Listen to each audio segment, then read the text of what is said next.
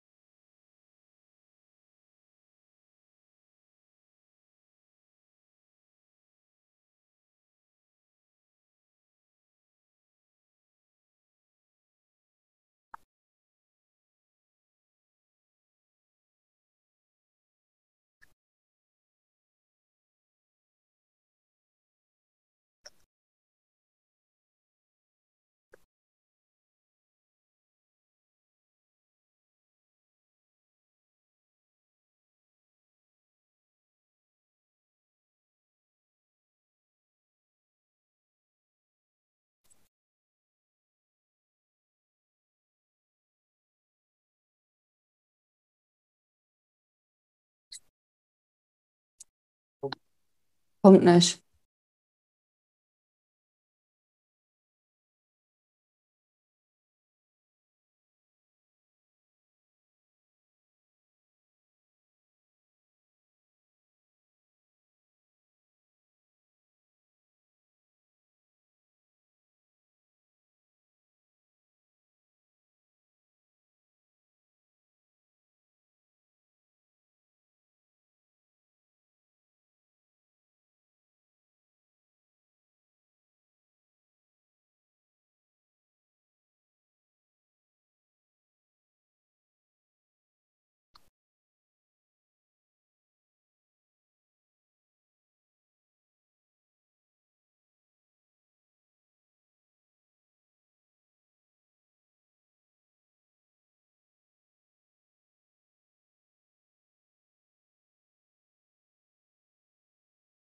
Warte jetzt noch ein paar Minütchen und dann war's das. Ja? Ja. Wer weiß, was ist gut, es gut ist. Aber danke.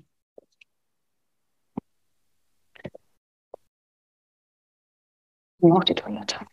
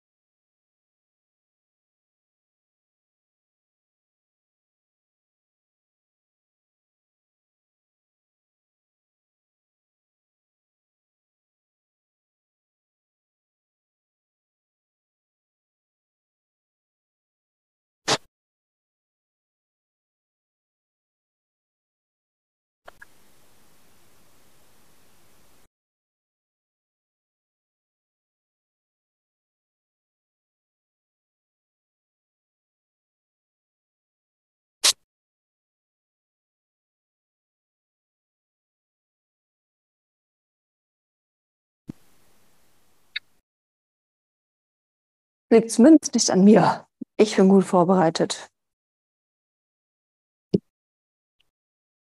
Ja, Oh, kommt sie. Ist sie da.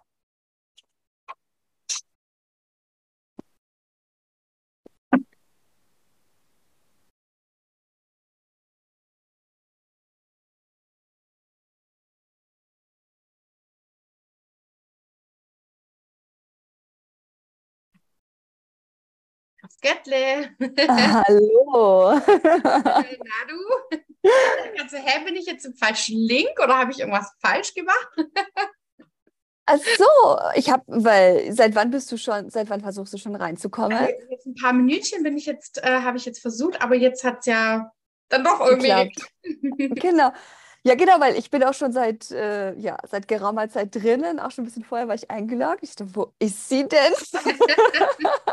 Hat ein paar Minütchen noch gedauert, mein Coaching. Ja, also das ist, ich, ich, also ich schaffe es seltenst, ja, pünktlich, Punkt, Ding rauszukommen. Wobei ich da jetzt gedacht, das geht eigentlich kürzer, aber naja. aber Naja. jetzt. Jetzt bist du da. Ja, und außerdem musst du dich ja auch schon mal so auf die südlichen ähm, Länder einstellen, wo, wo pünktlich Beginn immer ungefähr Viertel nach bedeutet. Oder noch später. Da, da gibt es eigentlich gar keine später. Uhrzeit, oder? Da ist man halt einfach da, wenn man da ist. Total. Ich bin gestern Ja. zum ersten Mal eine halbe Stunde zu spät gekommen zum, äh, zum Workshop und ähm, ja, und es ist einfach normal. Ja, die, ich habe jetzt gerade auch schon wieder geschaut mit diesem, ja, dieser Leistung, Leistungsdruck in Deutschland, diese Überpünktlichkeit, du musst leisten, leisten, leisten, leisten. Schon einfach nur ein Zeichen von diesen ganzen, von diesen ganzen traumatisierten Generationen, die dann sich taub stellen mussten und durchziehen und das so an ihre Kinder weitergegeben ha haben und wir brechen, wir hier in Deutschland halt, durchbrechen wir das jetzt gerade wieder so, ne, wo du merkst, hey, die Leute, die brauchen mehr Leichtigkeit, die brauchen einfach mal so sein dürfen, bedingungslos geliebt zu werden, ohne zu leisten, ja, mal nicht stark zu sein, sondern mal schwach zu sein, ja. Ich merke, dass ich da auch ein ganz, ganz großes Thema damit habe. Also ich bin da gerade so voll am Auflösen selber und ich merke es halt mit allen Kundinnen, allen potenziellen Kundinnen loslassen, mal diesen ganzen Druck loslassen und scheiß drauf, wer da sagt, so und so muss das sein, gell, und dann kommt halt das Thema Schule auch wieder, wo ja auch so ein Leistungsdruck ist. Aber da habe ich auch schon gesagt, also mein Sohn kommt nicht in eine normale Mhm. Schule. Ich lasse meinen Sohn nicht da kaputt machen in so einer normalen Schule. Ähm, da habe ich letztens so ein geiles Bild gefunden. Das war so, wie so eine, das sah aus wie so eine Zeitmaschine. Mhm. Und auf der einen Seite, da, da waren die Kinder ganz bunt mit Regenbogen, mit Sonne, mit Grün, mit Schmetterlingen, so. Mhm. Und die sind quasi in diese Maschine reingelaufen. Und dann waren da so Abflüsse und da Mhm. war dann Freude und noch irgendwas, war dann so quasi diese, wie so ein bunter Fluss, ist so rausgelaufen aus der Maschine. Und am Ende von der Maschine kamen dann so ähm, Menschen in, weißt du, wenn du deinen dein Masterabschluss oder so machst an der Uni mit diesen Roben und mit diesen Mützen und so ganz traurig und voller Leere mhm. und, und da dachte ich, ja, ja, Ne? Also weg von diesem Leistung. Was, was hat uns unsere Schu unser Schulabschluss gebracht? Gar nichts. Also mein Schulabschluss hat mir gar nichts gebracht. Mhm. Parabeln und äh, dieses ganze Gedöns. Und Ängste, sich nicht zu blamieren. Voll. Bloß nicht an die Tafel zu müssen, weil man jetzt irgendwas vorrechnen muss, was man aber gar nicht gut kann und, und weiß, dass man Richtig. da nur Blödsinn Richtig. machen wird. Voll, deswegen ja. Oder im Sportunterricht jetzt nicht diejenige sein mhm. zu müssen, die über diesen Bock springen muss, weil mhm. man die ganze Zeit innerlich panisch denkt, oh mein Gott, hoffentlich knall ich nicht dagegen, hoffentlich knall ich nicht dagegen. Ja, voll. Ich kann mich auch noch an so eine Sportstunde erinnern, ey, wir mussten, ich, ich könnte, ich würde das jetzt nicht mal mich trauen. Ja. Das waren so Barren, also solche, weißt du, gibt es so die Barren, wo man sich so festhalten kann und dann irgendwie so rumdrehen oder so. Ja. Und einer war oben, ich, einer war so oben oder Schwebebalken oder irgendwie sowas. Einer war so oben, einer war so weiter unten. Und dann mussten wir uns irgendwie hochschwingen und auf also quasi Kopfstand machen mit einer Schulter auf diesem Barren und mit der anderen Hand an diesem höheren Dings. Ich erinnere mich noch, als das gestern war. Ich habe das einfach nicht hingekriegt und dann bin ich runtergeknallt. Mir hat, hab mir, bin richtig auf den Rücken gefallen, hatte Schmerzen und die Lehrerin hat mir eine 4 oder eine 4,5 gegeben und mich sogar noch angekackt. Und ich dachte mir so, oh ich kann das halt nicht. Ich hatte Angst. Ja, wenn die mich vielleicht sogar noch in der Angst begleitet hätte und hey, komm, wir machen das gemeinsam, du schaffst es, dann wäre das, glaube ich, was anderes gewesen. Aber dieser ja. Druck, wie du schaffst es nicht, du musst es können. Nein, ich muss das nicht können, muss ich nicht. Mhm. Mhm. Muss ich auch heute nicht können. Also Total. Schwebebalken da. Vor allem dann ja sich noch zu verletzen, weißt du, ich habe mich dann noch verletzt. Ja, ja, ja, ja. Ja, also ich habe richtig Mitgefühl für die kleine Nathalie, die das erlebt hat damals, mhm. einerseits. Ja. Und, äh, und zudem auch, was du, ne, weil du sagst, ja, ich muss das auch gar nicht können. Das ist auch so ein Punkt, wo ich finde, es kommt ja, also sich weiterzuentwickeln, das macht ja Spaß üblicherweise. Genau. Und genau. ich bin fest davon überzeugt, dass wir Menschen so einen inneren Drang dazu haben, uns auch weiterzuentwickeln ja. und weiter zu entfalten. Aber nicht, wenn es nur darum geht, dass das Ergebnis am Ende perfekt sein muss. Richtig. Weil was ist denn dieses Ergebnis eigentlich ja. am Ende, was man, ne? Also wer bewertet das? Ja, da perfekt Aber, halt dann diese Kerze zu machen quasi, ne? Also genau, genau, ja. Und das ist spannend, weil ich bin ja auch Yogalehrerin, das weißt du vielleicht auch. Und mhm. ähm, auch da finde ich es total wichtig, dass es nicht auf das, die Haltung am Ende ankommt. Ich meine, so viele gerade ja auch auf Instagram und wir haben uns ja auch über Instagram kennengelernt, was ich sehr schön finde. Und ja. dann werde ich dich gleich auch noch ein bisschen vorstellen, für die, die dich noch nicht kennen.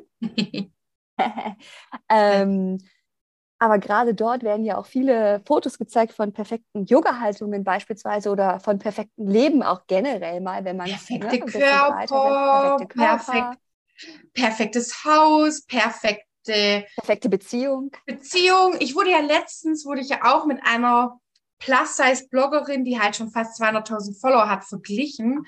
wo ich mhm. mir so dachte, hey, sie gibt sogar selber zu, dass sie ein Perfektionsstreben hat, da darf sie ja mit sich noch arbeiten, dass nicht alles perfekt sein muss. Mhm. Aber dann, dass ich damit verglichen wurde, hat mir dann schon so einen Stich versetzt, weil ich dachte habe, ich stehe doch dafür, dass wir mhm. loslassen, dass wir nicht perfekt sein müssen, dass die Bilder real sind, dass da keine Filter drüber sind, keine perfekten Posen, keine perfekten Outfits. Ich bin auch gar nicht so diese, ich mag Mode schon auch, aber ich bin jetzt nicht so dieser mhm. perfekte Fashion-Mensch irgendwie. Und es kostet mir viel zu viel Kraft und Energie, da jeden Tag drauf zu achten, wie jetzt, ob das jetzt alles miteinander matcht oder so. Keine Ahnung, ist mir egal. Ähm, so, und jeder darf da auch seinen Geschmack haben, aber eben, ja, dieses Perfektion, wie das dann am Ende aussehen muss, ich finde das manchmal echt schade. Ja. Voll. Ja, und es und wenn ich sozusagen auf dem Weg zur Perfektion mich selber verliere oder den Kontakt zu mir selber verliere, bringt mir ja auch die Perfektion nichts. Weil wir haben ja beide auch so diese Geschichte mit der Essstörung, das finde ich auch ja. ganz spannend. Und ja. da steckt ja ganz häufig auch der Gedanke drin, ja, wenn ich dann äh, schlank genug genau. bin, dann, genau. dann startet mein Leben, dann habe ich eine glückliche Beziehung, dann bin ich zufrieden mit mir. Und das äh, Tolle ist ja, dass wir ja aus eigener Erfahrung sagen können, das ist kompletter Bullshit, das Bullshit. sagt sich der Verstand, der Geist, aber es funktioniert so rum ja gar nicht. Und deswegen ist es so schön, dich hier heute bei mir im Interview zu haben, Nathalie. als Selbstliebe-Coach und Ernährungsberaterin und wirklich so auch, wie ich finde, als eine der Role Models, die man sich mhm. wirklich, ne, wo man sich wirklich auch inspirieren lassen kann, wenn man gerade mal nicht so einen guten Tag hat oder wenn man einfach gerade unzufrieden ist mit sich, mit seinem Körper und so ein bisschen ja, Motivation auch haben möchte. Da mhm. bist du einfach ein super Role Model, weil du das auf so eine konfrontative und zugleich sehr berührbare Art und Weise machst, wie ich finde. Und das ist echt ganz, ganz schön, dass du dir heute Zeit nimmst äh, für dieses Interview von Chickfights. Ja, sehr, sehr gerne. Ich danke dir da auch äh, für deine Einladung. Und ich bin ja auch richtig glücklich, mit dabei zu sein. Es ist immer schön, über dieses Thema zu sprechen, weil es einfach so viele Menschen betrifft. Weil wirklich gefühlt jeder damit struggelt in unterschiedlichen Stufen sozusagen da gerade drin steckt. Ne? Ja, danke fürs äh, Zuhören. In unserem Vorgespräch, da hast du mir ja schon so ein bisschen auch von dir erzählt und du hast mir verschiedene, äh, ja, auch Geschichten schon, hast mich daran teilhaben lassen. Und ein Satz, der ist mir so auch noch nachgegangen. Mhm. Und da sagtest du einfach, ähm, das Wichtigste ist für dich, sich einfach nicht von seiner Angst abbringen zu lassen. Mhm. Ja. Und wie zeigt sich das für dich in deinem Alltag? Also gab es heute mhm. vielleicht sogar schon mal einen Moment, wo du gemerkt hast, oh, da würde ich jetzt eigentlich lieber nicht das machen oder? Ähm, ja, ich habe immer wieder Ängste. Also heute hatte ich auch schon wieder Ängste und zwar meine Verletzlichkeit zu zeigen, mhm. ähm, meiner Geschäftspartnerin zu gestehen, dass es mir aktuell schwerfällt, bestimmte, ähm, wie soll ich sagen, bestimmte, na, für Erfolg muss einfach bestimmte Steps gehen und manchmal fällt mir das unglaublich schwer, weil ich selber ja auch viel an mir arbeite und dann manchmal Emotionen hochkommen und so weiter. Und das dann zu, zu, zu sagen, allein zu sagen, so, hey, wow, das ist manchmal für mich unglaublich herausfordernd, wenn ich auf mein WhatsApp-Ding gehe und tausend Nachrichten und ich, alle wollen was von mir und mhm. mal zu sagen, so, hey, ich, ich, ich darf auch mal schwach sein. Und dann vor ihr auch meine Verletzlichkeit zu zeigen. Ja, das ist was, vor was ich schon Angst habe, weil ich natürlich in der Vergangenheit für meine Verletzlichkeit auch schon angegriffen wurde. Mhm und das als ein Zeichen von Schwäche dann gezeigt wurde, Verletzlichkeit. Und aber auch, worin zeigt sich das noch? Also zum Beispiel liebe ich Singen. Mhm. Ich habe mich nie getraut, vor Menschen zu singen, weil ich kann mich noch an einen Satz erinnern meiner Familie, boah, welche Katze weint denn da jetzt schon wieder? Nur weil ich halt mhm. gesungen habe, weil ich halt gerne Balladen singe. Und dann habe ich nie getraut, das zu machen. Aber im Urlaub, ja, da habe ich gesagt, so, und jetzt, jetzt möchte ich meine Ängste an die Hand nehmen und noch viel mehr Ängste überwinden, weil das hält mich doch davon ab, Spaß zu haben. Also gerade das Singen macht mir ja so viel Spaß und da kann ich auch so vielen Menschen was geben. Und dann habe ich da dann mich wirklich für das Karaoke angemeldet in Kreta dieses Jahr. Das war krass, aber ich habe es getan und im Nachhinein, ich habe, es sind körperlich alle möglichen Vorgänge in mir passiert. Ich habe gezittert, heiß, kalt. Äh, ich dachte, ich sterbe, wirklich dachte, ich sterbe, aber im Nachhinein war das so ein schönes Gefühl und jetzt weiß ich, ich möchte da mehr davon machen.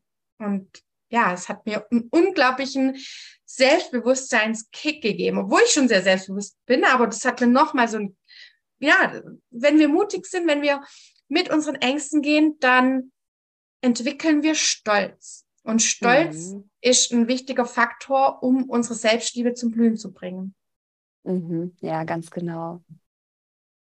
In dem Moment der Angst, da kann es doch manchmal auch so sein, dass man glaubt, dass die Angst es gut mit einem meint. Weil, mhm. ich meine, ja. klar, psychologisch betrachtet hat Angst ja auch viele positive. Ist wichtig, Seiten. ja. Ist wichtig, ja, genau. Ja. Dass wir nicht irgendwie direkt uns aus dem Fenster stürzen. Ja. Total, ja. ja. Obwohl drunter eben äh, kein Meer ist oder sonstiges. Ähm, als Kind beispielsweise fassen wir einmal die heiße Herdplatte an mhm. und dann wissen wir, okay, das verbrennt ja. mich, das macht mir Respekt, äh, das ja. mache ich nicht nochmal. Also das sind alles positive Sachen. Und gleichzeitig sagst du, und das finde ich auch so wichtig jetzt gerade auch, ja, aber ich merke doch, es hält mich von meinem Spaß ab, von meiner Lebensfreude. Ja. Also, und trotzdem ist die Angst vorher da. Ja. Und im Körper wenn du nochmal so zurückgehst, zum Beispiel die Angst oder die Verunsicherung, die du bei dem Karaoke-Singen verspürt mhm. hast, ist es die gleiche Angst im Körper, die man auch hat bei so, bei so richtigen, also wirklichen Situationen, die, die wirklich lebensgefährlich sein können? Oder ist es ein bisschen anders? Oder wie schaffe ich mhm. es eigentlich, diese ja. körperlichen Sensationen der Angst zur Seite zu schieben? Weil ich weiß, eigentlich steckt da so viel Spaß dahinter. Ja. So viel also ich bin ehrlich, das ist das gleiche Gefühl. Ja. Also für mich war es das komplett gleiche Gefühl. Aber ich konnte ja dann ganz objektiv betrachtet sagen, hey, ich sterbe jetzt nicht. Das ist keine Angst, ähm, die mich schützen will vor dem Leben quasi. Ne? Also es gibt ja verschiedene Ängste. Es gibt ähm, gesellschaftliche Ängste und es gibt wirklich Todesängste, Überlebensängste, ja wirklich jetzt Höhe, also ne, so, so Höhenangst ist ja voll verständlich, weil ja, es ist hoch, ne? Ja. klar, da kann man auch wieder gucken, okay, bin ich gesichert und so weiter. Es war mir dann einfach klar, es ist jetzt keine Angst, wo, wo mir was passiert. Was, so, was wäre das Schlimmste, was jetzt passieren könnte, ja. sozusagen. Gute ne? Frage. Ja. Und das Schlimmste, was hätte passieren könnte, wäre ja, dass die Leute mich auslachen. Und das ist dann aber wieder diese Angst vor Ablehnung. Das ist eine gesellschaftliche Angst. Ekel ist eine gesellschaftliche Angst in der Regel und und und. Also das sind so gesellschaftliche Ängste, dass auf einmal die Leute mich nicht mögen, dass quasi unser psychologisches Grundbedürfnis nach Liebe und Anerkennung nicht erfüllt wird. Aber auch hier, wir sind ja keine kleinen Kinder mehr, die abhängig sind von, von Menschen. Wir sind nicht mehr das kleine Kind, das Mama und Papa gefallen muss, damit es gut ja. gepflegt wird oder so, sondern wir sind jetzt erwachsen, wir können unser eigenes Leben, unsere eigene Wohnung, unser eigen, alles selber gestalten. Das heißt, gesellschaftliche Ängste haben doch jetzt gar nicht mehr so diese Bedeutung. Also natürlich, Anpassungsfähigkeit ist auch wichtig in bestimmten Situationen, aber die meisten Menschen sind doch überangepasst, oder? Überangepasst. Die sind so richtig mhm. so, machen alles, um Liebe und Anerkennung zu bekommen und kennen sich dadurch gar nicht mehr, weil sie nur in der Überanpassung sind. Und da habe ich gemerkt, ich möchte nicht mehr überangepasst sein, weil das war ich jahrelang, war ich lieb und brav bis zu meinem Traumata.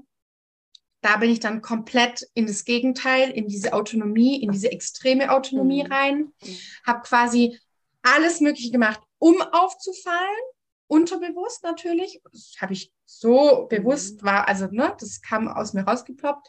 Und mittlerweile ist das bei mir so in Balance, ja. Also ich, ich kann nach außen gehen, wenn ich es wirklich will, und ich kann aber auch in mir bleiben, wenn ich, also mich anpassen, wenn ich das will. Also so, wie es sich für mich am besten anfühlt. Wow, das klingt richtig selbstbestimmt, richtig autonom.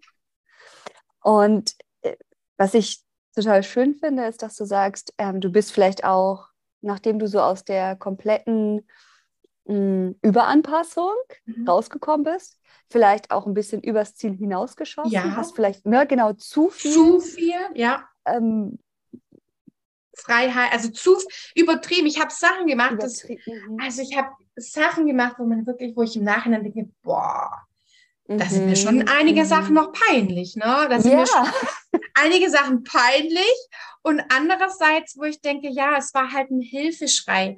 Genau es war einfach ein Hilfeschrei meiner Seele nach, ich habe endlich, ich, ich, wollte Aufmerksamkeit, weil ich meine, klar, wenn man sexuell missbraucht wird, da werden so viele Grenzen überschritten und da wird so viel angegriffen, das ist ja klar, dass man endlich mal Hilfe braucht oder jemand, der in einen in Arm nimmt und das und ich habe immer, ich habe wahrscheinlich unterbewusst gedacht, ich kriege das damit, aber natürlich habe ich dann ja eher, eher Spott auf mich gezogen. Ja, ja, ja, Was aber jetzt im Nachhinein für mich auch wieder ein Learning ist, weil mittlerweile kann ich so gut mit sowas umgehen, ja.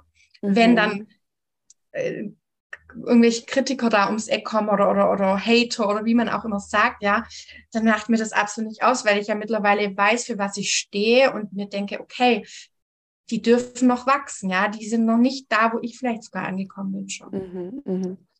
Ja, und wenn man so lange äh, überangepasst war, ist es so mhm. wichtig, finde ich, auch über die Stränge zu schlagen, um ja. überhaupt die eigene Balance, die eigenen Grenzen kennenzulernen. Ja. Ja, Weil, ja. Wie sollen wir uns denn selbst kennenlernen, wenn wir entweder vom einen, also wenn wir eigentlich die ganze Zeit nur zu wenig waren, wir müssten Richtig. über die Stränge schlagen, um zu merken, oh, jetzt bin ich wohl über die Stränge geschlagen, ja. hat mir gar nicht so gut getan, wie ich gedacht habe. Ja. Aber da dann danach auch, ne, sich liebevoll ja, genau. zu begleiten, an die Hand nehmen und zu sagen, okay, und das nächste Mal halt ein bisschen weniger krass. Richtig, genau. Und Anna, und genau deswegen, weißt du, deswegen rauche ich nicht mehr, deswegen nehme ich keine Drogen mehr, deswegen ähm, habe ich nicht mehr wie früher einfach mit gefühlt jedem Sex, ja, sondern jetzt habe ich klare Werte, eine klare Definition von dem, was ich will. Deswegen, wenn ich Sex habe, dann entscheide ich das ganz bewusst und nicht aus dem Mangel heraus, jetzt irgendwie Liebe zu bekommen. Ich brauche keinen Partner, um Liebe zu bekommen. Natürlich wünsche ich mir das, aber ich bin nicht mehr in diesem Mangel, dass ich einfach irgendjemand nehme oder irgendjemand an meinen Körper ranlasse oder genauso mit äh, Drogen oder, oder Rauchen oder sowas. Das, das, ich habe da gar kein Bedürfnis mehr danach, weil ich weiß, dass das mir nicht gut tut. Ich mhm. weiß, wie es mir geht, wenn ich da zu viel gemacht habe, vor allem wenn ich immer gekifft habe früher. Es hat mich in komplette Depressionen geschmissen, in Angstzustände. Ja. Will ich alles gar nicht mehr. Ähm, und ja, ich, ich habe auch so viel exzessiv Alkohol getrunken. Ich trinke jetzt ab und an mal. Ja, zum Beispiel jetzt am mhm. Wochenende habe ich zwei Cocktails getrunken und dann war das genug. Dann wollte ich gar nicht mehr mehr. Ich habe dann so ein leichtes, schwummeriges Gefühl gehabt, dachte, oh, okay, nee, mehr will ich nicht, ja.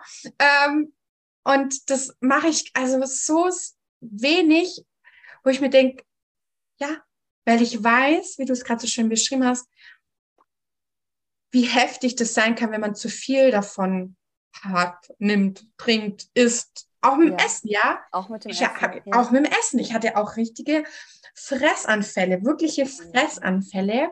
Ähm, da habe ich mir alles aus dem Kühlschrank geholt, aufs Sofa gesetzt oder aufs Bett gesetzt und alles nur noch in mich reingeschoben.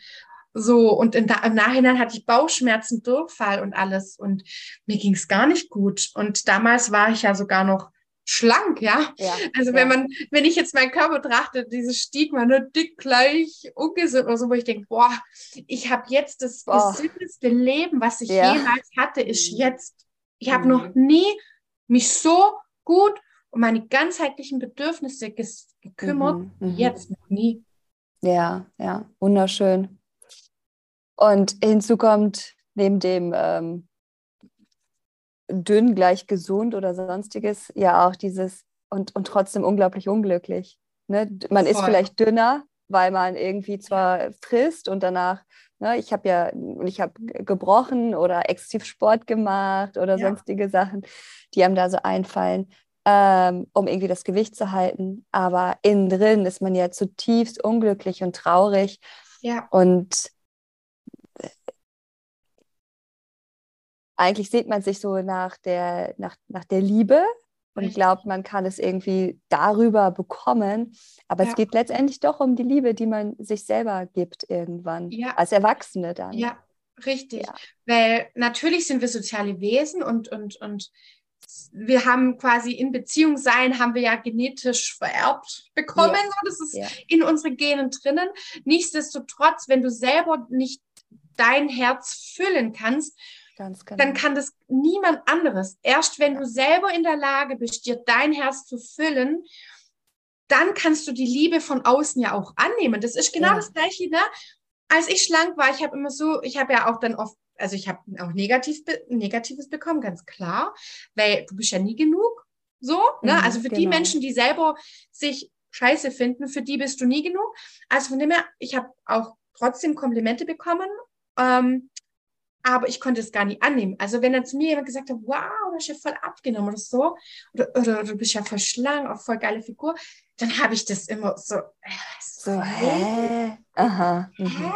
Und das war ja auch dieses Erlebnis, von dem ich dir letztes Mal bei unserem Kennenlerngespräch erzählt habe. Mhm. Diese Erkenntnis vor diesem Spiegel, ich habe mich doch immer so gefühlt, so nicht genug, nicht gut genug, hässlich, nicht hübsch dick. genug. Ja. Ich habe ja, mich, ja. ich habe mich selber, ich habe ein ganz, ganz falsches, schiefes Selbstbild von mir gehabt. Ne? Ja.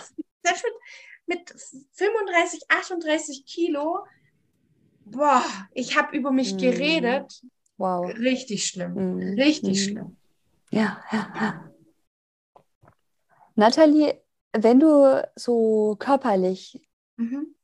nochmal so reingehst in diese Nathalie, ja, die ja die ja auch ein Teil von dir ist, die auch mhm. total wichtig war. Und ich finde es auch super wichtig, ja. auch diesen Teil auch so unglaublich wertzuschätzen, weil er dich ja auch lange Zeit geschützt hat. Mhm. Aber dieser Teil, der, ne, der dich auch zurückgehalten hat, deine Wünsche zu leben, deine Spaß zu haben, ähm, weil da einfach viel Angst auch war. Wenn du da nochmal so reingehst in das ja. Körpergefühl, mhm. wie fühlt sich das an oder wie fühlte sich das an? Gibt es dafür Vielleicht eine Beschreibung? Ja, voll.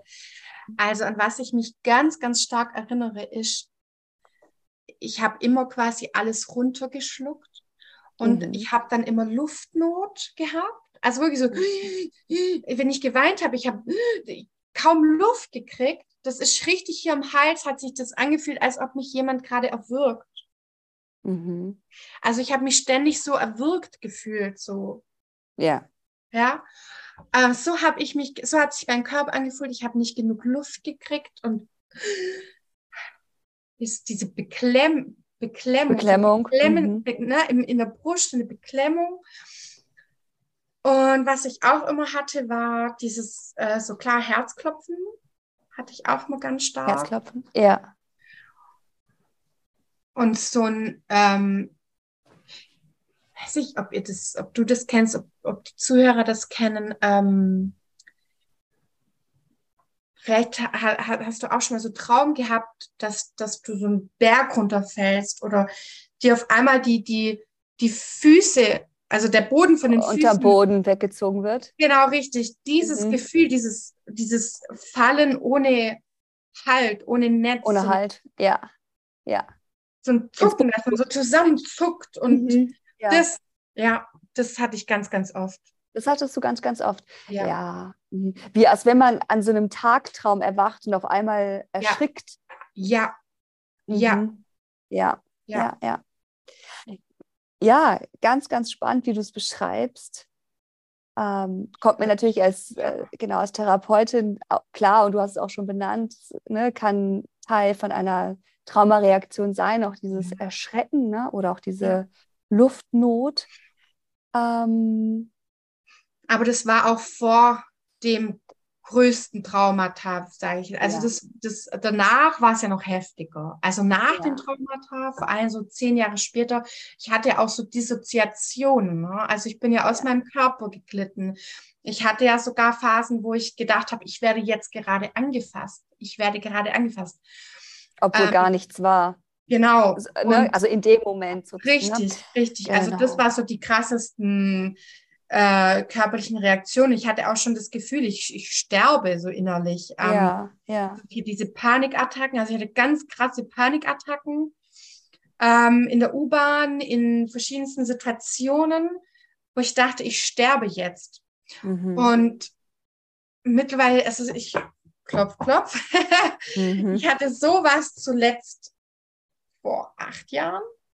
Also ich habe wirklich, wow, was das Zeit, angeht, ja. wirklich bin ich unglaublich dankbar, dass ich das alles nicht mehr habe. Das Einzige, was ab und an mal da ist und wenn es Stress, ne, wenn, ne, ja, wenn Stress ist, genau. wenn Stress ist, dann fühle ich diese Beklemmung in der mhm, Brust und das mhm, Herzklopfen mhm. und dass ich weniger Luft bekomme, aber lang nicht mehr so schlimm. Lang, lang nicht mehr so schlimm wie früher.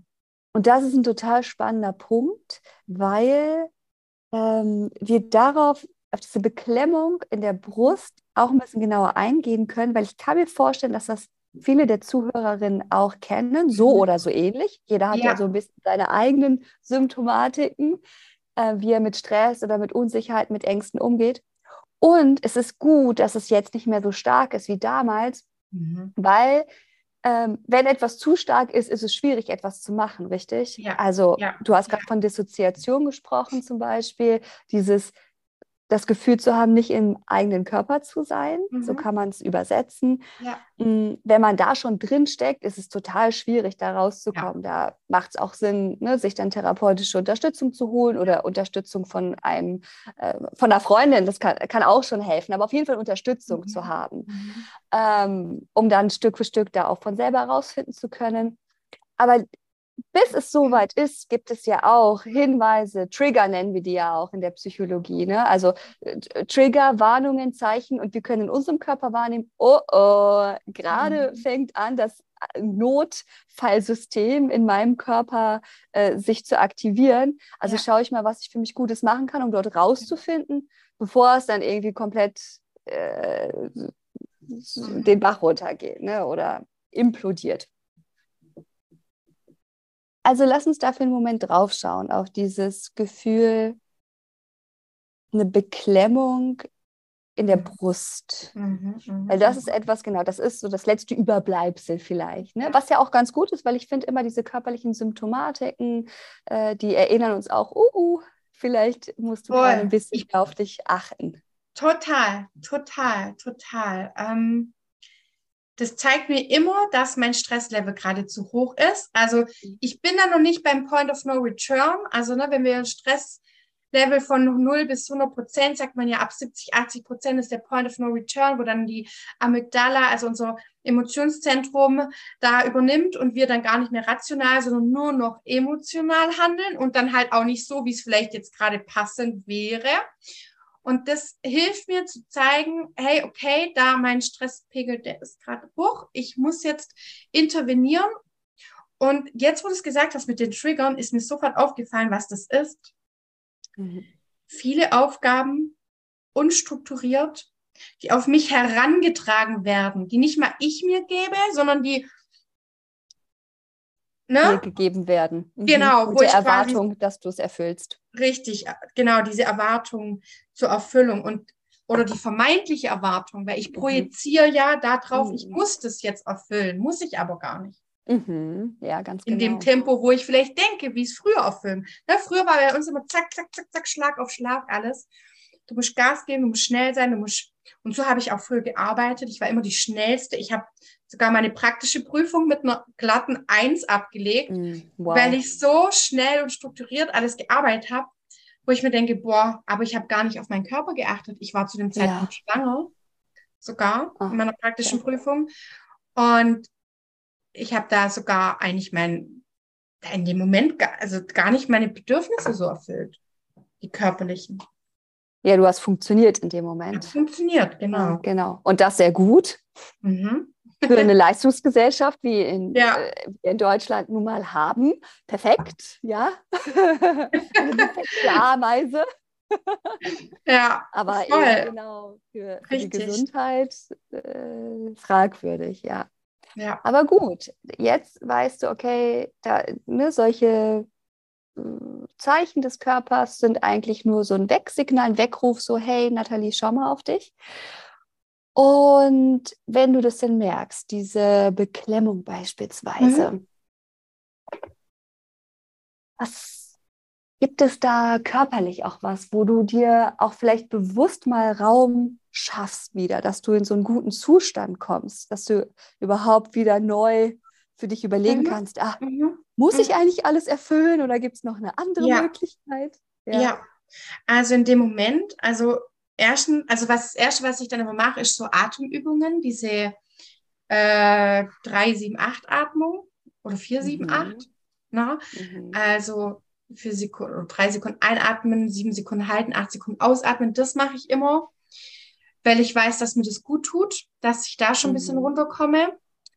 Und vor allen Dingen Ist im Übrigen auch eine yogische Technik. Ja, genau, ja, auch die Yoga ja. gemacht. Ne? Anuloma, Viloma. Äh, Ach, spannend, da könnten wir ja. direkt noch eine ja. Podcast-Episode drüber machen. Also nicht als Lehrer, sondern einfach halt, ja, ich war immer bei Yogakursen, auch Schwangerschafts-Yoga und so weiter. Wir haben ja auch bei uns im Self-Love Home haben wir auch eine Yoga-Lehrerin, ne? Ähm, ja. Aber genau, das, äh, das habe ich für mich mitgenommen, auch wenn ich nicht einschlafen kann. Und vor allen Dingen ganz wichtig, mein Handy ausschalten. Flugmodus okay. rein. Flugmodus rein, dass ich keine WhatsApp, nichts sehe, dass ich kein Instagram, irgendwas. Das ist für mich ein riesiger Stressfaktor, weil ich bin auch hochsensibel und da steht gerade auch so eine Verdachtsdiagnose mit ADHS äh, im Raum. Das heißt, das ist für mich einfach so, boom, das ist für mich totale Überforderung. und ja. also oftmals, deswegen, ja, also alles um mich herum leise, leise zu machen, auszustellen, Lesen hilft mir da oft, so, mhm, mich zu mhm, beruhigen. Mhm. Also lesen ist auch ein Ding. Wenn ich lese, schlafe ich ein. Mhm. Kann kein Buch am Abend, aber wenn ich Lust habe, ich will jetzt noch weiterlesen, ich penne ein. Keine Ahnung, Schlafmittel. Voll die Wirkung, zu lesen. Mhm. Ja, also das heißt, wenn ich das spüre, dann ähm, muss ich mir Raum geben und dann wird es mit diesen Maßnahmen bei mir dann auch besser. Ja. Und vor allen Dingen, was ich jetzt auch gemerkt habe, mit den Menschen, wo ich dann das Gefühl habe, ich muss Erwartungen erfüllen, zu sprechen. Und da kam jetzt auch raus mit meiner Geschäftspartnerin, naja, sie hat gar nicht die Erwartungen, dass ich da jetzt sofort zurückschreibe, dass ich das jetzt sofort erfülle, sondern ich darf da in meinem Tempo die Sachen erfüllen. Also ich bin da quasi das Problem, weil ich das auf sie projiziere, obwohl mhm. sie gar nicht diese Erwartung hat. Aber mhm. das innere Kind kennt halt noch diese Erwartung, dass man das es gestellt bekommen hat. Ja, und, und wir können miteinander sprechen. Das finde ich ganz, ja. ganz wichtig. Ja. Also ja. sich offenbaren. Ich finde die gewaltfreie Kommunikation auch total hilfreich. Mega. Und ne, sein, sein Bedürfnis kennenlernen. Ja. Und dann offen zu kommunizieren, was man eigentlich braucht, um dann zu schauen, ob es irgendwie möglich ist, dass das machbar ist. Ne? Und ja. was die andere Person auch geben kann von ihrer Seite aus. Ja. Weil die hat natürlich auch ihre eigenen Bedürfnisse. Und wenn deine, äh, ne, deine äh, Arbeitskollegin da mh, hm, aber möchte, dass bestimmte Sachen gemacht werden, und das hat ja auch seine Wichtigkeit, dann muss man einfach miteinander in den Dialog Richtig, gehen ja. und schauen, wie voll. ist es für beide Seiten gut machbar. Voll. Und ich, und ich, und ich, und ich, ich liebe es ja auch zu geben und vor allen Dingen ist mir auch mein Business natürlich extrem wichtig und ich habe ja. auch immer ganz, ganz, ganz viel gemacht. Ich habe dann aber oftmals, und das ist nämlich das, Anna, ich habe oftmals dann viel zu viel gemacht. Mhm. Du musst dir vorstellen, mhm. ich habe vor jetzt genau zwei Jahren, bisschen mehr als zwei, bisschen weniger als zwei Jahren, ähm, habe ich mich selbstständig gemacht. Da konnte ich dann noch nicht so viel, weil ich noch nicht so die Kinderbetreuung hatte und so. Und dann hatte ich die Kinderbetreuung, habe ein Business Coaching äh, gestartet und auf einmal habe ich diese männliche Energie, dieses richtige Hasseln, ja. Da habe ich drei Monate gehasselt ohne Ende. Was ist passiert? Ich bin letztes Jahr äh, um die Weihnachts-Neujahrszeit bin ich zusammengeklappt. Da wurde mir auf einmal alles zu viel. Da ging auf einmal gar nichts mehr. Und dann war ich in einem Zustand, wo ich nicht so einfach rausgekommen bin. Mhm. Da ging es quasi zu tief. Das heißt, da habe ich mir viel zu viel aufgeschultert. Das heißt, ja, ich muss nach meinen Bedürfnissen schauen, die sind wichtig und dann kann ich solche krassen körperlichen Zustände auch vermeiden. Dann komme ich da erst gar nicht rein. Genau, genau. Ähm, so läuft es. Und jetzt hast du mir trotzdem noch mal so einen interessanten Punkt reingeworfen, weil du sagst, und dann warst du an dem Punkt, an dem Tiefpunkt und da konntest du nicht mehr von alleine raus. Aber was war so der erste Schritt? Irgendwas hat sich in dir verändert, dass du von dem Tiefpunkt doch in Richtung wieder ja. Rehabilitation ja. dich aufgemacht genau. hast. Genau. Das ist, das ist auch das, wo ich, wo ich gesagt habe zu einer Freundin, wow, ich habe es wieder geschafft, mich aus diesen drei oder vier depressiven Tagen rauszuholen. Das ist nicht mhm. so schlimm. Ne? Und zwar, ähm, ich habe gesagt, ich kann jetzt gerade nicht mehr. Ich habe trotz Widerstand von außen abgegeben. Ich habe trotzdem gesagt, ich kann das jetzt nicht machen. Ich kann mich jetzt nicht zusammenreißen. Ich muss meine die Gefühle, die müssen jetzt raus und ich habe, ähm, obwohl ich da ne, von familiärer Seite quasi mit Worten beschmissen wurde, die mein inneres okay. Kind getriggert haben, habe ich trotzdem gesagt, und jetzt muss ich für mich sorgen, denn wenn ich jetzt trotzdem versuche, mit Beruf und Kind und alles alleine zu managen, dann, dann kann ich gar nicht mehr. Dann, dann, ne? Und das heißt, ich habe abgegeben. Ich habe dann erst schon, mein, mein Sohn war dann bei Oma an diesem einen Tag. Und ich habe sofort, also ich, ich mache das regelmäßig. Okay. Immer mal wieder rufe ich die Telefonseelsorge an. Also es ja. ist jetzt vielleicht richtig bescheuert, aber ich mache das immer mal wieder rufe ich die ja, Telefonseelsorge klar. an und hole mir einen neutralen Blick von außen in dem Moment, wo ich jetzt gerade nicht über meinen Tellerrand schauen kann. Das finde ich ein super Tipp. oder, oder so ein Hilfetelefon für Frauen oder so. Also gibt es ja ganz viel. Dann rufe ich genau. da an. Die Person kennt mich nicht, ich kenne die nicht, aber die gibt mir einen ganz neuen Blick auf die Situation. Und das hilft mir unglaublich.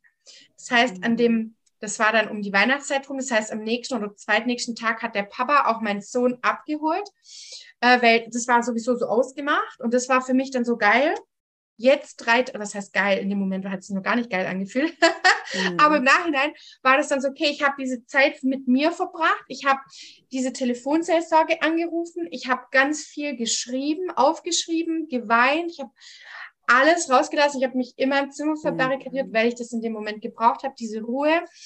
Und ich bin dann quasi wieder wie so Phönix aus der Asche, bin ich dann wieder rausgekommen und mhm. eine Woche später war alles wieder gut. Mhm, mh. Wie hast du diesen ersten, diese erste Mini-Bewegung, alles in dir schreit, ich kann nicht mehr, vielleicht auch ich will nicht, ich, äh, es geht einfach nicht. Diese, erst, diese erste Mini-Bewegung, trotzdem es zu machen, meinetwegen den Telefonhörer abzuheben, um die Telefonseelsorge anzurufen. Ja. Was ist da in dir passiert? Mhm. Also das, das sind immer dann so Gedanken so, hey, wenn du darin jetzt verharrst, dann wird es wieder so schlimm wie früher. Ja. Und ich will nie wieder, ich habe mir geschworen, nie wieder wird es mir so gehen wie damals. Nie wieder lasse ich so weit kommen und nie wieder denke ich, ich müsste alles alleine machen, alles mit mir alleine handeln. Nein, das, dass ich alleine versucht habe, meine Probleme zu lösen, hat mich an den Punkt gebracht, an dem ich war, kurz vorm Suizid. Und das will ich nie wieder. Und das habe ich mir geschworen, dass ich das, ich, in Zukunft werde ich jeden Strohhalm schnappen. Jede ja. Möglichkeit, die mir entgegenkommt, auch wenn sich mein Inneres erstmal wehrt, aber ich werde ja. diesen Strohhalm schnappen. Ja. Und egal, ob ich dafür investieren muss, ob ich dafür über meinen Schatten springen muss, egal ob ich mir eine, wie sagt man, so eine Blöße geben muss, ist mir egal, aber nee, ich, dieser Blick, dieser neutrale Blick von außen, von, ist einfach unglaublich wertvoll und diese, diese Telefonseelsorge oder ob es jetzt ähm, Freundinnen sind, da bin ich auch vorsichtig, muss man auch aufpassen. Mhm. Es gibt ja auch toxische Freunde. Hatte ich mhm. früher genügend, die hätten mir immer das Falsche mit Absicht geraten, mhm. damit ich kleiner bin als sie und sie sich mhm. besser fühlen. Also da muss man ja auch drauf achten, sage ich mal, von wem, was für ein Umfeld hat man. Aber mittlerweile konnte ich mir ja dieses liebevolle, wertschätzende, supportive Umfeld mhm. schaffen. Das heißt, mhm. ich weiß ganz genau, wenn ich da jetzt Menschen anrufe, die sagen mir nicht ähm, Dinge, die mir schaden, sondern die sagen mir ganz bewusst Dinge, die mich weiterbringen. Ja. Und das ist auch so unglaublich wertvoll. Aber ich bin trotzdem so, erstmal, erstmal spreche ich mit einer neutralen Person, um die Situation mhm. einzuschätzen. Mhm. Und das ist ja auch das, was ich in meiner Arbeit mache. Ich bin ja erstmal die neutrale Person von ja. außen. Ja. Und ich habe ja selber, weißt du, ich habe ja selber eine, eine Therapeutin, beziehungsweise die ist selber auch Coach. Ich habe selber Business-Mentoren und alles. Ich habe quasi vier Leute, die mich betreuen. Ja. Ne? Also, und, und das gönnst du dir. Muss das man ja auch sagen, das gönnst du dir. Und da, das da, ist da ich, ja, ja da habe ich dieses Jahr in mich, in mich habe ich dieses Jahr schon über 25.000 Euro investiert. Und ich finde es so geil, Nathalie, weil gerade gerade in Deutschland, ich meine, ne, die Leute, wir geben doch Geld aus für Autos, für Urlaube, für keine Ahnung was. Und dann bei sich selber bleibt es irgendwie hängen. Eine gute eine Markenkleidung oder so leistet man sich ja. vielleicht noch eher. Aber einen richtig guten Therapeuten oder einen Coach, den man selber bezahlt, weil es halt die Krankenkasse nicht zahlt, weil Ganz was genau. zahlt die genau. Krankenkasse heutzutage denn noch, was man wirklich haben möchte? Krankenkasse. Ganz genau. ja, Krankenkasse. Deswegen Und ich finde es so ja. wichtig, ja. Übel. Weil da fängt Mega. Selbstwert äh, ja auch Mega. an letztendlich, dass ja. man sich es selbst wert ist, in sich, in seine Gesundheit, in seine Weiterentwicklung auch Geld zu investieren und ja. Zeit natürlich ne? und Richtig. Liebe. Ja. Also ich denke auch, dass viele Menschen, wenn die mich sehen, denken die bestimmt, ja, die hat ja bestimmt kein Geld oder sowas, ja weil ich mhm. halt keinen Wert auf diesen Status lege, ja. Mhm. Ähm, ich lege keinen Wert drauf, den perfekten Vorgarten zu haben. Ich lege keinen Wert drauf auf irgendwelche Magenkleidung, ja. Ich ziehe an, was mir gefällt, was, in, in, was ich mich wohlfühle. Das muss aber nicht teuer sein. Das darf auch mal mehr kosten, definitiv. Mhm. Qualität, Qualität ist mir auch wichtiger als äh, Quantität, ne? Mhm.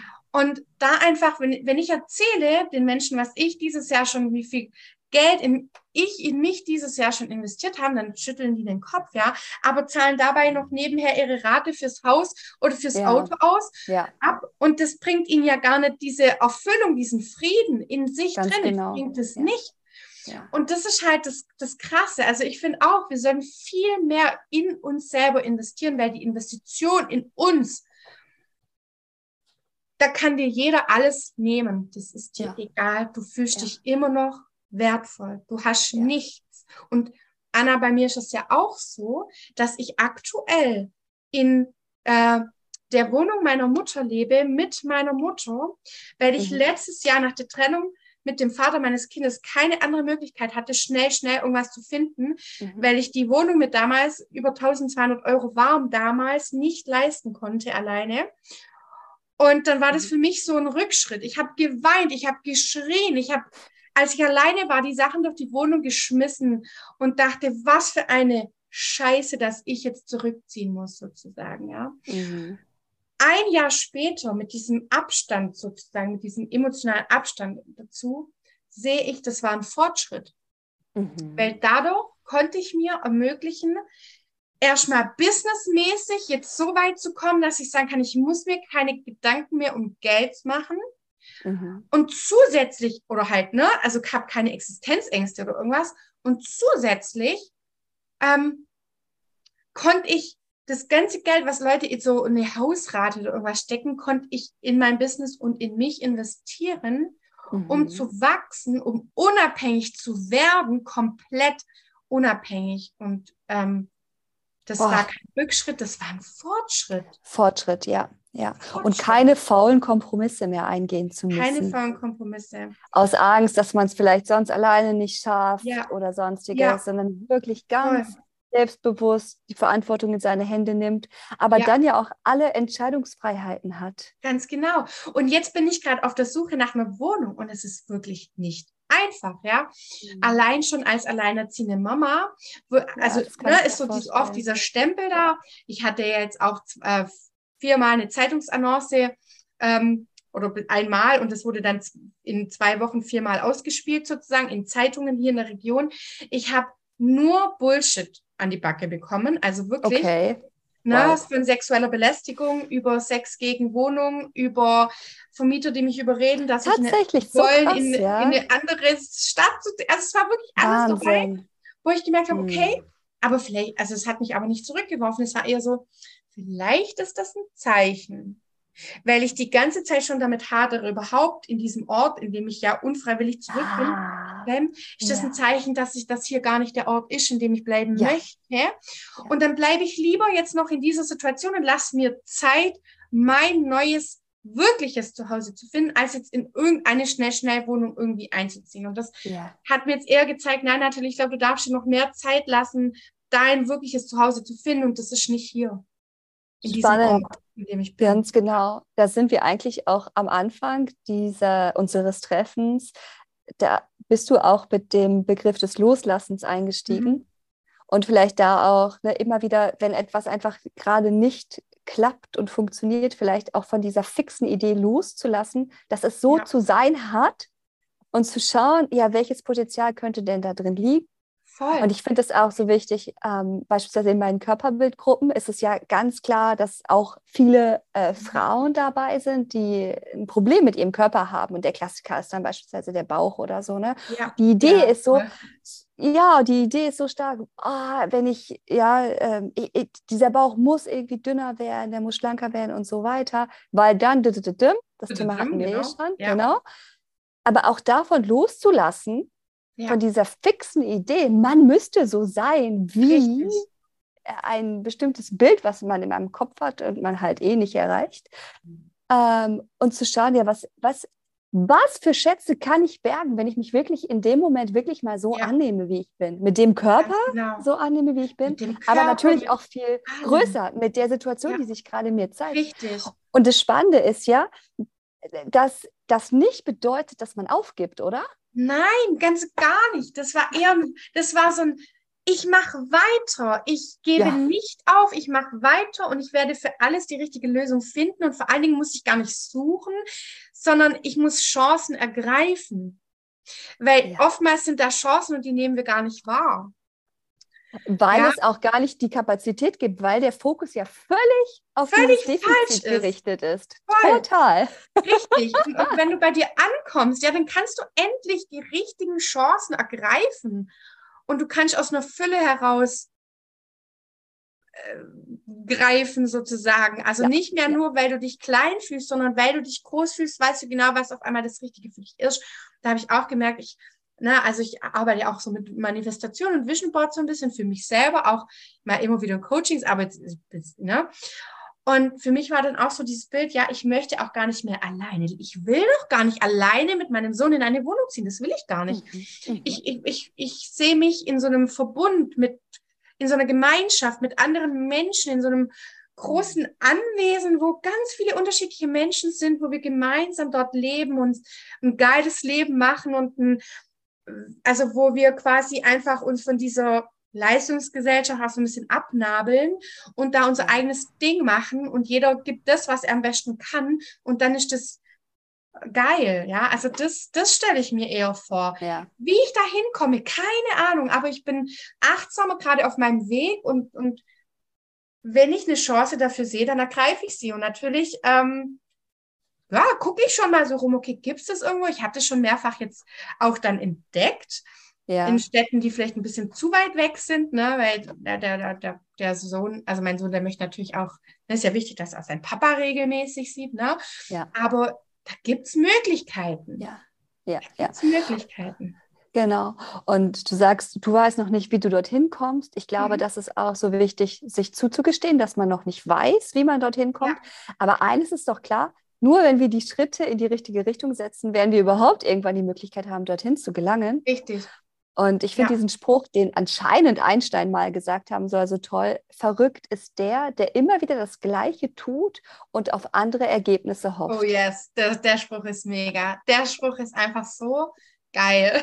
Ah, ja. Und deswegen, wenn, wenn, wenn wir uns so ein Bild manifestieren, wie unsere Zukunft aussehen soll und dankbar sind für das, was wir alles haben, dann treffen wow. wir ganz unterbewusst die Entscheidungen, die uns dorthin führen. So ist es. und ich habe, und Anna, ich habe das schon wirklich, ähm, also ich habe dafür Beispiele aus meinem echten Leben. Mhm. Ich habe letztens ein, ein Gespräch geführt und ich habe hier ne, das ist so eine Dachschräge, da hängen lauter so Plakate, wo ich irgendwie so drauf kritzel, ne, Ziele, Visionen, mhm. Wünsche, aber auch Strukturen stehen da. Und dann habe ich so ein Gespräch gefunden, da gucke ich so rum und dann, dann steht da auf einmal Retreat Februar 2023. Mhm. Steht da. Und ich dachte, das kann doch nicht sein. Die Sarah und ich, wir haben eine Villa gebucht für Februar 2023. Und als ich das vor, ich habe das vor einem Jahr dahingeschrieben, habe es komplett vergessen. Mhm. Und vor ein paar Wochen haben wir spontan gesagt, hey, lass uns ein Retreat machen. Und jetzt guck, da habe ich da hingeguckt, vor, vor zwei Wochen war das, glaube ich, habe ich da hingeguckt, dachte so, what? Ja. Als ich das damals da hingeschrieben habe, ich habe keine Ahnung gehabt, wie ich da hinkomme, aber ich wollte es haben. Ja, ja. Wollte das schön. machen und jetzt ist es gebucht und alles, dass wir das machen. Wie toll! Wo macht ihr denn das Retreat? Vielleicht treffen wir uns. Äh, wir ja. machen das in Pfaffenhofen an der Ilm. Äh, in okay. Bayern, äh, in so einer ja, Reiterhofvilla ist das. Ähm, Auch schön, ja. Mega, mit, mit Pool, mit Sauna, mit. Ach, das klingt total gut. Heile dein Herz, heal your heart ist das Motto. Das klingt gut. Ja. Ähm, da werden wir uns leider nicht sehen, aber es klingt wunderbar. Ähm, die Retreats, die ich dann machen werde, die werden eher in so südlicheren Gefilden sein. Ähm, auch schön. Mega. Ich werde auf jeden Fall deine ganzen Kontaktdaten und deinen Instagram-Account und deine Webseite verlinken, sodass jeder, der da Interesse hat, auch äh, sich über dich informieren kann und über die Sachen, die du anbietest. Super, schön. Danke dir. Und ich fand dieses Interview unglaublich inspirierend, Nathalie. Ich habe so fast äh, bedauere ich es, dass unsere Stunde jetzt vorbei ist und wir so allmählich zu einem Abschluss finden, weil ich es einfach sehr, sehr inspirierend finde. Ich merke, dass du unglaublich äh, ja, Lust daran hast, dich, dich weiterzuentwickeln, dazu zu lernen. Und deswegen macht es mir sehr viel Spaß, mit dir zu sprechen. Ich danke dir ähm, Zuhören. Das, sehr gerne. Das Leben gibt so viele Möglichkeiten, um zu wachsen und Freude zu haben. Und wir sollten es einfach in die Hand nehmen und uns ja. nicht von den Ängsten da jedes Mal äh, zurückhalten lassen. Total. Gibt es vielleicht so zum Abschluss von dir eine Routine, die du für dich auch etabliert hast, die du machst, vielleicht nach dem Aufstehen ja. oder vorm Bett gehen, was dir dabei hilft, immer wieder in deine Kraft zu kommen? Mhm. Ich würde es jetzt nicht als tägliche Routine betrachten, aber was mir prinzipiell hilft, in meine Kraft zu kommen, ist wirklich Raum für mich alleine und dann sich, also mich mit mir selber auseinanderzusetzen, ja. Also ich mache das immer wieder, also da, da bin ich auch unglaublich dankbar dafür, dass ich das machen kann, also dass ich in dieser privilegierten Position bin, dass ich mir wirklich regelmäßig mich in ein Hotel einquartieren kann, ähm, mhm.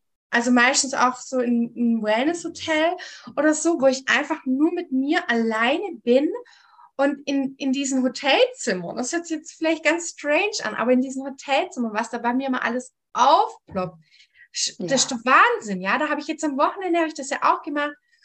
Ähm, das war auch noch so ein bisschen zu meinem Geburtstag so, dann da ist dann einfach so aus mir meine Speech äh, rausgeflossen. Also ich habe halt so eine Keynote auf dem Adipositas-Tag in Frankfurt und dann ist das einfach aus mir rausgeflossen. Ich musste mich gar nicht anstrengen oder irgendwas.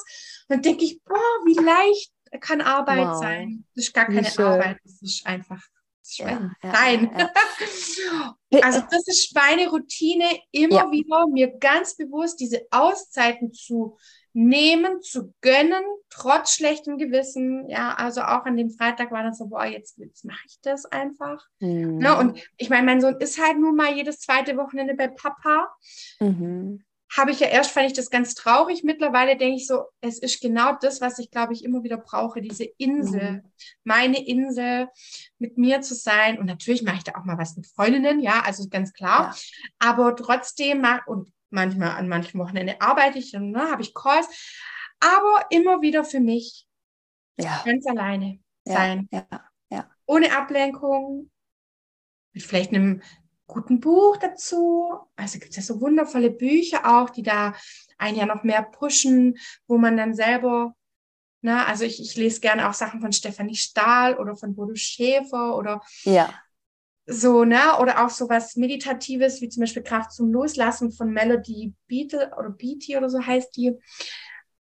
Viele verschiedene Dinge. Und das, oder was ich auch, auch so eine Routine von mir, ich mache auch die Coaching-Übungen, die ich in meinem Coaches mache, die mache ich mhm. auch regelmäßig mit mir selber. Ja, klar, macht Sinn. ja. ja, die mache ich dann auch immer wieder so mit mir selber und schreibe mir alles auf. Also wirklich ganz wichtig für mich ist immer mein Erfolgstagebuch. Ja, ja, ja, das Erfolgstagebuch. Und auch das ist ja schon Zeit für sich, dass man reflektiert, sich kurz ja. mal rausnimmt aus der Familie ja. oder von den Freunden und wirklich überlegt, okay, was ist denn jetzt wie ja. gelaufen und sich da nochmal sammelt. ja, also sich selber Zeit schenken und sich das auch erlauben und trotz vielleicht schlechtem Gewissen, weil das machen wir uns ja immer selber, ja. ähm, es trotzdem zu tun. Ähm, denn ich habe ja auch mit Mamas zu tun und die erlauben sich das gar nicht. Die können ja. oftmals das nicht loslassen, dass sie jetzt da nicht die, also die können die Verantwortung fürs Kind nicht loslassen, wo ich mir denke, ja, natürlich habe ich Verantwortung, aber ich bin doch nicht der Mittelpunkt meines Kindes. Ja, ich bin die Mama, ich bin, ich bin die wichtigste Person, das stimmt. Nichtsdestotrotz braucht mein Kind doch auch andere Bindungspersonen. Ja. Den Papa, die Oma, Freunde. Das ist doch so wichtig, ja? Ganz genau. Und am Ende ist es ja so, dass wenn wir zu sehr behüten, das eigentlich für die Entwicklung eines Heranwachsenden sogar schädlich sein kann, weil es ja wichtig ist, dass die Kinder ihre eigenen Erfahrungen machen. Genau. Und nicht ständig beschützt und behütet werden. Und auch ja. hinfallen zu dürfen, ist zum Beispiel wichtig. Voll. Ja, weil mein, mein Sohn, ja, der weint, wenn der Papa ihn holt. Mhm. Und ich weiß aber auch, dass er sich, wenn er dann, ne, wir verabschieden uns, ich mag ihm ein Herzchen auf die Hand und alles. Und ich sage, Mama ist da und wenn du mit Mama sprechen möchtest irgendwas, dann kann der Papa ja mich anrufen und so oder dir ein Bild zeigen oder irgendwas. Ich bin da, wenn du heimkommst. Ich bin da. Ja. Und na, er ist ja erst dreieinhalb, aber so nach und nach versteht er das auch und ja. dann fährt der Papa weg und dann weint er auch nicht mehr. Und selbst ja. wenn er dann auch weint, dann ist es ja okay, dann tröstet der Papa ihn ja, auch. Also es ist ja der Papa. Es genau. ist der Papa, ne? Und, ähm, und auch da können wir, auch da können wir uns ja immer wieder auch mit dem Körper verbinden und merken, ist jetzt die Entscheidung, die ich treffe, aus einer Angst heraus, aus einer Enge heraus, aus einer ja. Beklemmung vielleicht, oder ist die Entscheidung, die ich treffe, aus einer inneren Weite heraus? Und das mhm. gibt uns einen ganz guten mhm. Hinweis darauf, ist es wirklich die richtige Entscheidung oder sollte ich vielleicht doch nochmal mit mir ja. arbeiten? Ja. Und vor allem die richtigen Entscheidungen, die tun oftmals richtig weh. Ja. Die mhm. tun richtig weh. Also die besten Entscheidungen in meinem Leben, die ich getroffen habe, die waren richtig mit Schmerz verbunden. Mhm. Ich sage auch immer, dass auch die Investition in meine Arbeit, dass jemand in mich investiert und zwischen drei bis fünf, sechs, sieben, acht, neun, zehntausend Euro für mich ausgibt, in mich investiert, das ist ein Commitment. Ja. Dieser Schmerz brauchen wir, um committed zu sein, um zu sagen, okay, jetzt, jetzt tue ich mal wirklich was für mich. Jetzt mache ich mal wirklich, weil jetzt habe ich doch so viel Geld investiert. Jetzt, hey, jetzt greif's an und und das haben auch viele Kundinnen zu mir gesagt. Genau. Das soll ein bisschen wehtun. Es, genau, es so, die haben gesagt, dass diese Investition hat wehgetan, aber dadurch sind sie endlich ins Machen gekommen und endlich haben sie Zeit für sich eingeplant. Ja, genau, aber dann ist es auf einmal wichtig. Ja? Manchmal ist es gut, mit solchen Tricks dann zu arbeiten, ne? dass wir rauskommen ja. aus dieser Gesellschaft, äh, wo es immer darum geht, wie ein Hamster weiterzudrehen. Ja. Nein, endlich mal das Rädchen anhalten und für sich selber einstehen und sich Unterstützung holen. Ganz genau, ganz genau, weil wir haben einfach, vor allem wenn unsere Emotionen überhand nehmen, dann können wir nicht rational entscheiden, das, was für uns die beste Entscheidung wäre. Und da brauchen wir manchmal eben ne, diesen neutralen Blick von außen. Ja, ja. Vielen Dank, Nathalie, für diese vielen, vielen, ja, inspirierenden Tipps, sage ich mal einerseits, aber viel, viel schöner fand ich einfach das Gespräch und ich finde, von den Erlebnissen, die du hier mit uns geteilt hast, ähm, kann ich ganz, ganz viel mitnehmen und ich glaube, viele der Hörerinnen auch. Ganz wertvoll. Danke für die Offenheit, dass du uns einfach daran teilhaben lässt sehr, sehr gerne, liebe Anna und auch alle, die dann zuhören. Ähm, ja, es war mir eine Freude und es macht auch mich glücklich, wenn ich ja einfach dieses Glück in der Welt verteilen darf, wenn ich den Menschen Liebe schenken darf, die sich denen selber noch so schwer fällt. Aber Boah, total. Wissen, ne, dass sie wissen, dass sie geliebt hey, sind. Dass sie ja. geliebt sind und vor allem, es gibt einen du kannst Weg. es schaffen. Ja, total. Du kannst es total. schaffen. Ja, ja, ja. Total inspirierend. Ja, ja, ja. Und puh, ja, kommen wir zu einem Punkt. Dann können wir, glaube ich, bis morgen noch weiterreden, oder? Genau, genau. Vielleicht nochmal zu einem anderen Zeitpunkt dann für, für ein Interview, aber jetzt hier erstmal ähm, diese, diesen Teil abschließen. Finde ich ganz, ganz toll. mit dieser Inspiration weiterzugehen. Es ist möglich, sich weiterzuentwickeln und äh, wir sind es wert, geliebt zu sein. Ja. Von uns selbst. Ja, von uns selbst. Ja. Und ja. alles andere findet sich dann. Ganz genau. Wir kommen alleine und wir gehen alleine und da dazwischen dürfen wir leben. Ja. Ja. Freude, Spaß. Egal, ob es das jemand passt oder nicht, aber. Und seinen Körper genießen. Ja. ja, genau. Seinen Körper genießen, genau jetzt, wie er ist. Nicht erst irgendwann, wenn er irgendwie aussieht, wie auch immer, sondern genau jetzt. Richtig. Ja, ja. Vielen Dank, Nathalie. ich danke dir, Anna. Wow. Schönen Tag noch. Den wünsche ich dir auch. Ja, bis bald. Bis bald.